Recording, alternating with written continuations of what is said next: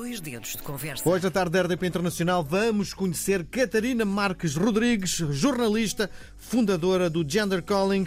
Mas vamos começar pelo início. Catarina, boa tarde, bem-vinda à tarde da RDP Internacional. Como é que foi que um dia decidiste que o teu caminho era nas letras? Olá, boa tarde, obrigada pelo convite. Eh, Foi muito natural, na verdade. Eu acho que há coisas que se percebem logo desde criança e eu, assim, comecei a falar. Para já comecei a falar ainda antes de caminhar.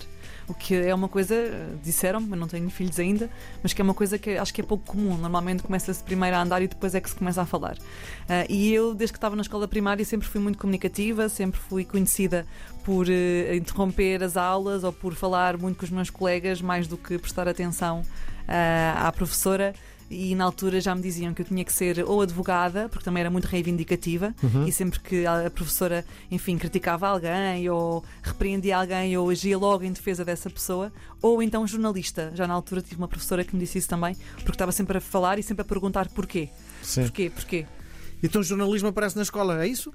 Aparece aí, sim. Mas A vontade, depois, não é jornalismo, mas a eh, vontade, é? A vontade, sim. Depois, entretanto, acho que a parte do direito ficou mais presente. Depois tive muitos professores, muitas pessoas à minha volta a incentivar-me a ir para direito. eh, e, entretanto, a minha vida continuou, sempre muito ligada a esta parte da comunicação, eh, da filosofia, da psicologia, da história, sempre foram as minhas disciplinas preferidas. E depois, no secundário, que é a altura de tu decidires qual é que é o curso que queres seguir na faculdade, Uh, tive ali muitas dúvidas. Estive entre o direito e a ciência política, ciência política e relações internacionais. Um, e depois falando com algumas pessoas que também que me descreveram o discurso de direito como o curso de direito como menos interessante, uh, eu acabei por ir para ciência política e relações internacionais uh, na faculdade, porque era um curso bastante abrangente e que também daria uh, tanto para algo mais ligado ao direito, como algo ligado a uma organização internacional, a um trabalho mais político, que também me interessava já na altura. Enfim, e depois segui, fiz de facto a licenciatura, mas logo aí, logo nesses anos, percebi que queria mesmo era ser jornalista. Sim. Um, Como é que aparece então? Eh, como é que sais do de ciência política e vais para o jornalismo? eu depois, no final do curso, Tu tens uh, duas licenciaturas, é isso? fiz uma pós-graduação Uhum. uh, em jornalismo multiplataforma, uh, que incluía também alguns estágios. E depois aí apaixonei por completo e percebi que era mesmo aquilo que queria fazer. E entretanto, a meio dessa pós-graduação, surge um anúncio de um novo jornal que iria surgir. uh, e eu candidatei-me porque eu queria muito começar logo a trabalhar e experimentar para ver se realmente era aquilo que eu queria seguir ou não. Uh, e era um anúncio para o Observador na altura. E então entrei. Idade fiquei, tinha 21 anos. Sim. Então como é o teu percurso? Começas no Observador e depois? No Observador estive eh, dois anos e meio eh, e depois, entretanto, surge o convite da RTP para me juntar à equipa de multimédia, porque eh, queriam uma pessoa que tivesse valências tanto na parte escrita como na parte do vídeo. Eu também no Observador já fazia alguns programas de vídeo também. Eh, e assim foi. E logo no Observador eh, fiz imensas. en- Desculpa, no- na RTP, quando juntei à RTP. eh, fiz imensos trabalhos também relacionados com as questões de género, jovens trans, um deles premiado, precisamente, eh, que se chamava e que se chama Quando o Corpo é uma Prisão, que era sobre ser trans, não é? Eh, portanto, hoje em dia fala-se muito sobre ser trans, mas eu eh, posso dizer, sem nenhuma modéstia, que já na altura já fiz muitos trabalhos sobre estes temas. Eh, e depois aqui estive na RTP durante seis anos e, paralelamente a, estar na RTP, também fazia eh, vários trabalhos fora, moderações de debates, apresentação, apresentei eventos da ONU, trabalhei com a Comissão Europeia enquanto embaixadora para os direitos humanos, eh, com, o Parla- com o Parlamento Europeu enquanto embaixadora para os direitos humanos, ehm, em Bruxelas, enfim. Eh, fui construindo um caminho não enquanto, não, não enquanto jornalista do Observador ou jornalista da RTP, mas enquanto Catarina Marques Rodrigues. Sim. E, portanto, Diz uma coisa, há jornalismo desportivo, há jornalismo virado para a cultura, há jornalismo de género? Há jornalismo com perspectiva de género. uh, sim, Uh, e hoje em dia também já se vê muitos uh, novos mídia mais reduzidos em termos de tamanho, como o Gerador, uh, como a Bantuman, uh, como a Divergente, que são, enfim, sites, publicações um, de mídia independentes que já têm mais esta preocupação. Eu acho mesmo que tudo tem que ter uma perspectiva de género, portanto, a política tem que ter uma perspectiva de género. Estamos agora em tempo de campanha eleitoral e dos vários líderes políticos que nós vemos a disputar e a conversar uns com os outros uh, e a apresentar as suas propostas, apenas uma delas é uma mulher, Mariana Mortágua, não é? De resto, uh, os grandes partidos são liderados por homens. E, enfim, a política, a saúde tem que ter uma perspectiva de género. também já saíram vários relatórios recentes até que mostram que os diagnósticos feitos a mulheres no caso do cancro e no caso de doenças metabólicas como a diabetes, por exemplo, são feitos mais tarde e que a saúde ligada à mulher está muito focada nas questões sexuais e reprodutivas e há pouco, pouco interesse e muitas vezes e há pouco foco em perceber as diferenças que existem numa doença que afeta um homem que afeta uma mulher, porque é diferente, somos biologicamente diferentes e hormonalmente diferentes. Enfim, hum, a política, a saúde, a educação, o desporto, tudo tem que ser visto com esse olhar de género, porque efetivamente nós partimos de pontos diferentes, não é? Temos oportunidades diferentes, temos formas de nos comportar em sociedade diferentes, temos permissões diferentes. Então, na tua perspectiva, tudo é género? Tudo? Tudo nas nossas quase vidas. Tudo, quase tudo. Há sempre uma perspectiva masculina e feminina e, no fundo, de desigualdade entre as duas perspectivas. Não quer dizer, sim, não, não quer dizer que haja desigualdade sempre que uh, desfavoreça uh, a mulher, mas mesmo no caso da desigualdade de género, há muitas questões que afetam de forma negativa os homens e que têm consequências uh, na sua vida, não é? O, as pressões todas que ainda existem em relação aos rapazes, não é? Que têm que ser fortes, que não podem chorar, que os homens é que têm que trazer o salário maior para cá casa, uh, que, que têm que estar sempre disponíveis sexualmente, por exemplo, são tudo ideias uh, que uh, prejudicam imenso depois a saúde mental dos homens, o seu comportamento em sociedade, que levam a que sejam depois mais violentos em comparação com as mulheres. Em termos de estatísticas, por exemplo, a maior parte das pessoas que estão nas prisões são homens, a maior parte das pessoas que cometem suicídio são homens, e isso tem uma raiz que tem a ver com uma estrutura que está implementada na sociedade que cria uma série de expectativas e que cria uma série de uma série de, de enfim de, de, ideias que depois os prejudicam, que os condicionam imenso a serem livres, não é? Uhum. E que vivem numa prisão uh, que é uma prisão uh, escondida, uma, uma prisão que não é direta, mas que é passada ao longo da sua vida e que depois chega uma altura em que, obviamente, as pessoas uh, acabam por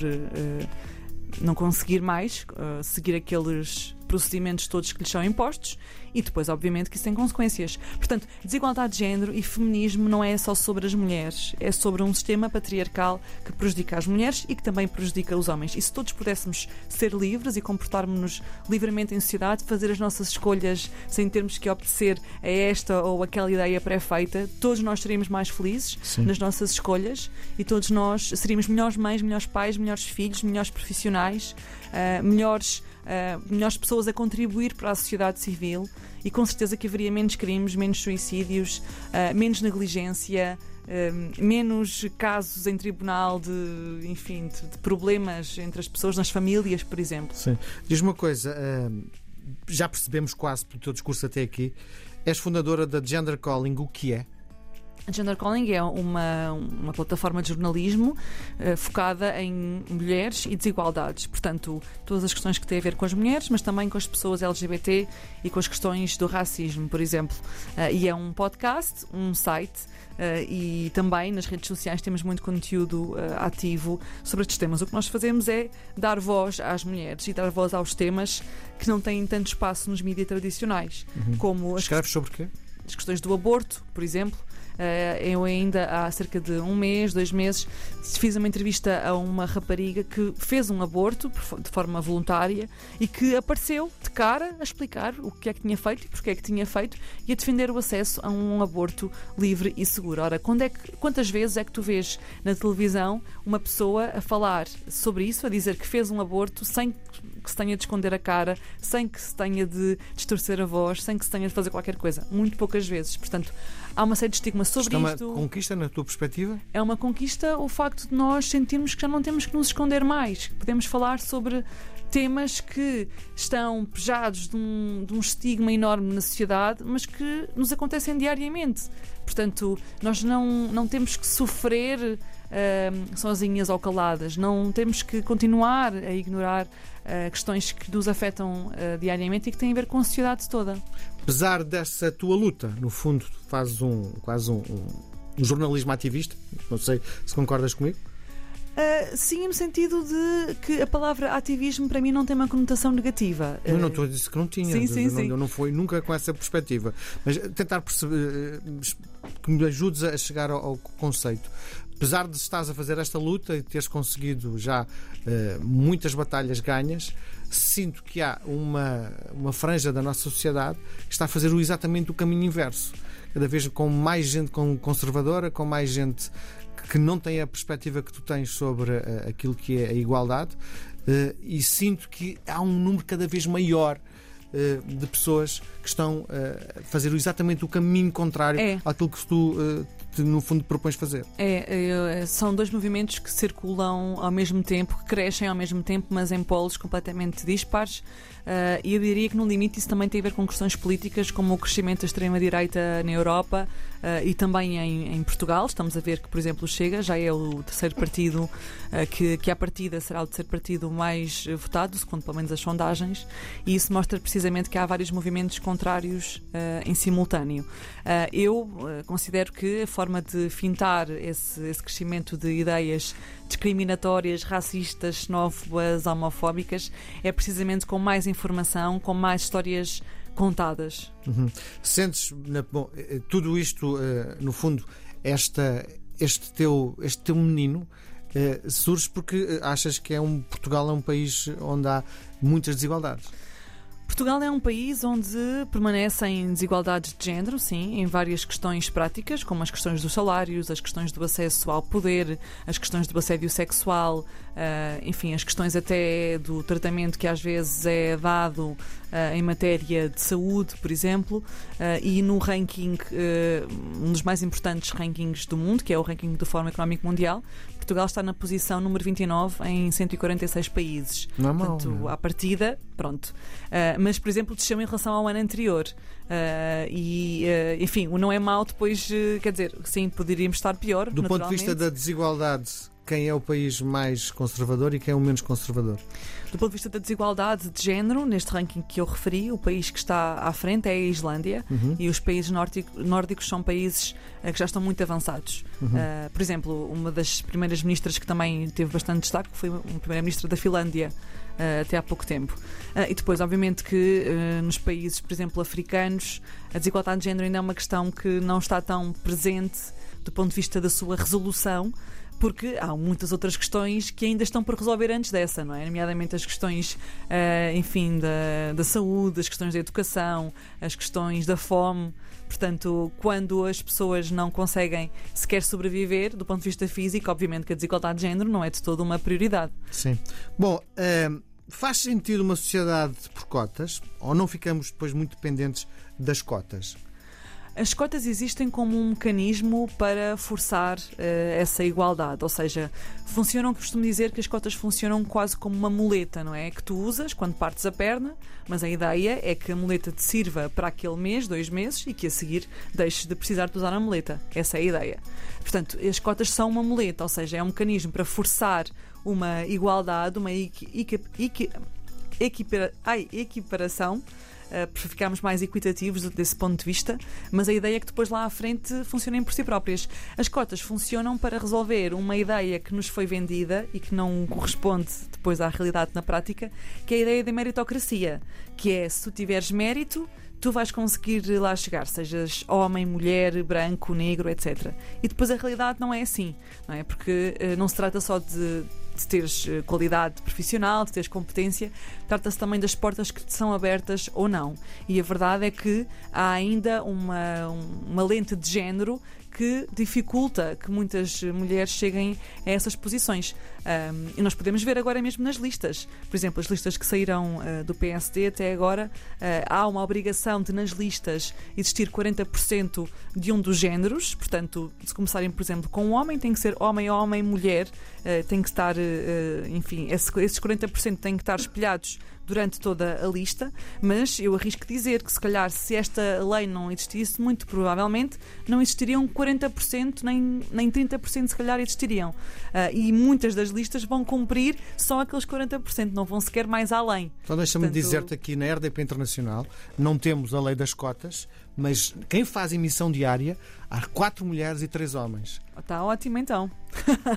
mas não há cotas, não há obrigatoriedade de. Ainda Não. bem, ainda bem. É sinal que conseguiram fazer sem precisarem.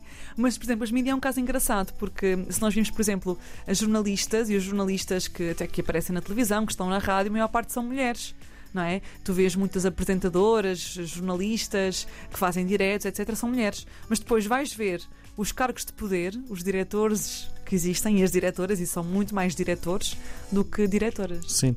Desde que abarcaste estas questões, tens sido muito reconhecida pelo teu, pelo teu trabalho, com muitos prémios. Eu podia dar aqui uma, uma lista grande de, de prémios. Eh, prémio Mídia, uh, Execo com uh, ao Arco-Íris, Prémio Corações eh, com Croa. Uhum. Bom, são muitos os prémios. Tu és o Cristiano Ronaldo dos prémios em Portugal. Bom, que importância tem este reconhecimento daquilo que estás a fazer? Para a Catarina, não é para, no fundo, para a sociedade, para a Catarina. Tem importância porque é um aconchego, não é? É o alguém te dizer nós estamos a ver o que estás a fazer e uh, estamos a, uh, a reconhecê-lo, não é? Agora, os prémios funcionam para isso mesmo, para marcar um momento uh, do teu percurso em que há esse reconhecimento, mas depois há que continuar. Portanto, ainda ficas com mais responsabilidade, é isso, não é? Claro, mais responsabilidade e de sentir que, ok, agora eu fui agraciada com, aquele, com aquela distinção, eu tenho que a merecer, tenho que continuar a merecê-la. Não posso ficar agarrada a uma distinção uh, que terá surgido há vários anos, não é? Portanto, tem que ser um, um, um, um trabalho contínuo, contínuo não é? Sim. Exato. Bom, como é que estas questões começaram, a, a, a, no fundo, a procurar-te? Há um momento zero, há algum facto na vida que terá, no fundo, abanado a Catarina para que ela mudasse no fundo, de percurso, não é?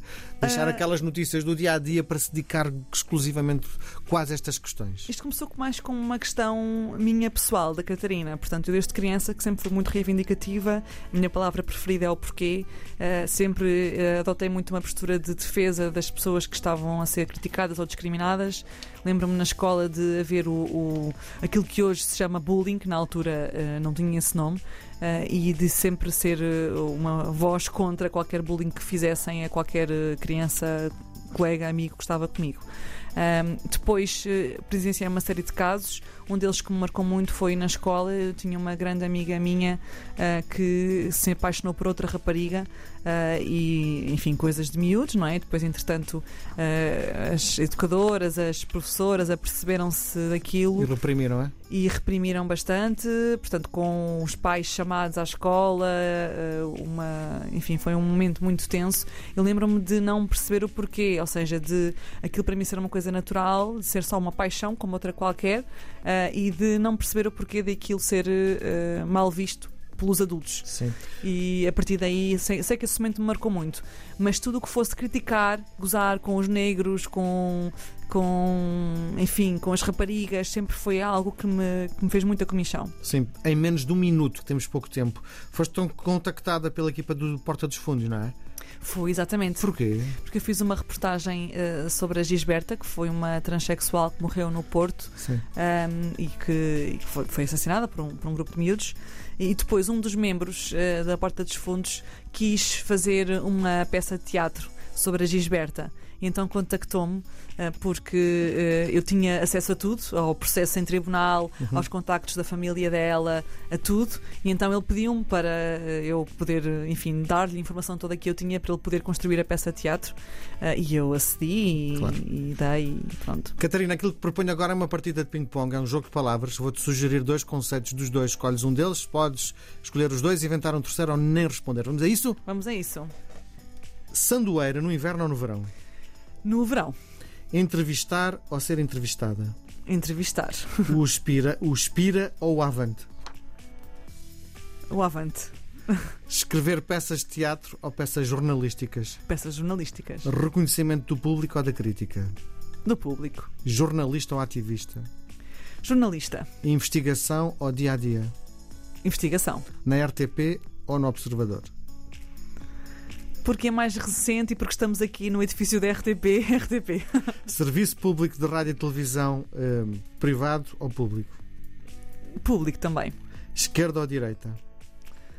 Uh, à partida, uh, uma, um certo tipo de esquerda. Ping ou Pong? Pong. Está a nossa Catarina Marques Rodrigues, fundadora do Gender Calling. Foi um prazer gigante. Estava ansioso para te conhecer e já posso pôr com uma, um check conhecer a Catarina. Obrigada. E posso também deixar um abraço aos nossos imigrantes, Com porque certeza. não é fácil ser imigrante, não é fácil estar fora das pessoas de quem se gosta. É preciso muita coragem, muita resiliência. Por isso, um grande abraço e continuem, porque também são o nosso orgulho. Os portugueses não são só estes que estão aqui eh, neste paísinho, são todos aqueles que estão lá fora e que levam também um bocadinho de nós com eles. Obrigado, Catarina. Obrigada.